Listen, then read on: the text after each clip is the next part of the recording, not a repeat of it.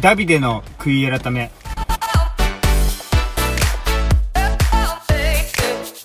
こんにちは誠です。オーデビットシリーズ。神の愛を受け入れ神を愛する歩みと。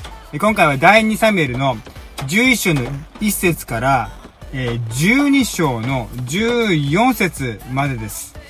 ダビデは大きな罪を犯しました。会員の罪を犯しそして会員相手の夫を戦場に送り、えー、戦場の露とすると。まあ、殺人行為をするわけですね。そのような大きな罪を犯したダビデを主は見ておられました。預言者を使うして、そしてその罪を指摘するわけですよね。その時にダビデは、そのまま全てを認めて、主の前にひざまずいてこう言います。私は主の前に罪あるものです。えー、悔い改めというのはですね、ただ私は悪いことしてしまったごめんなさいというもの以上のものですね。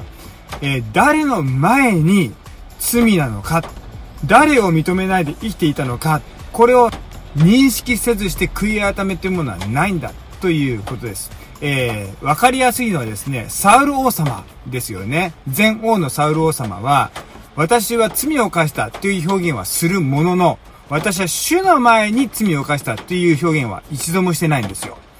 えそれに対してダビデの悔い改めというのは、神に対してのものなんだということを、まず認めて、えー、であるならば神は全てご存知です。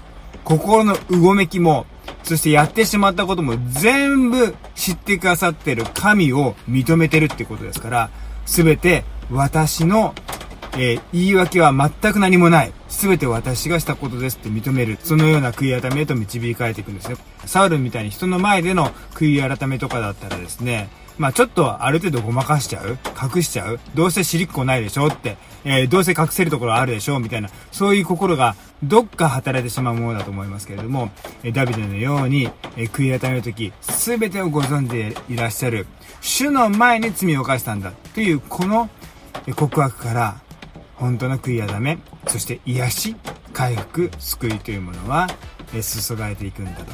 え死の前に砕かれて歩むお互いとなりましょう。祝福がいっぱいありますように。じゃあねー。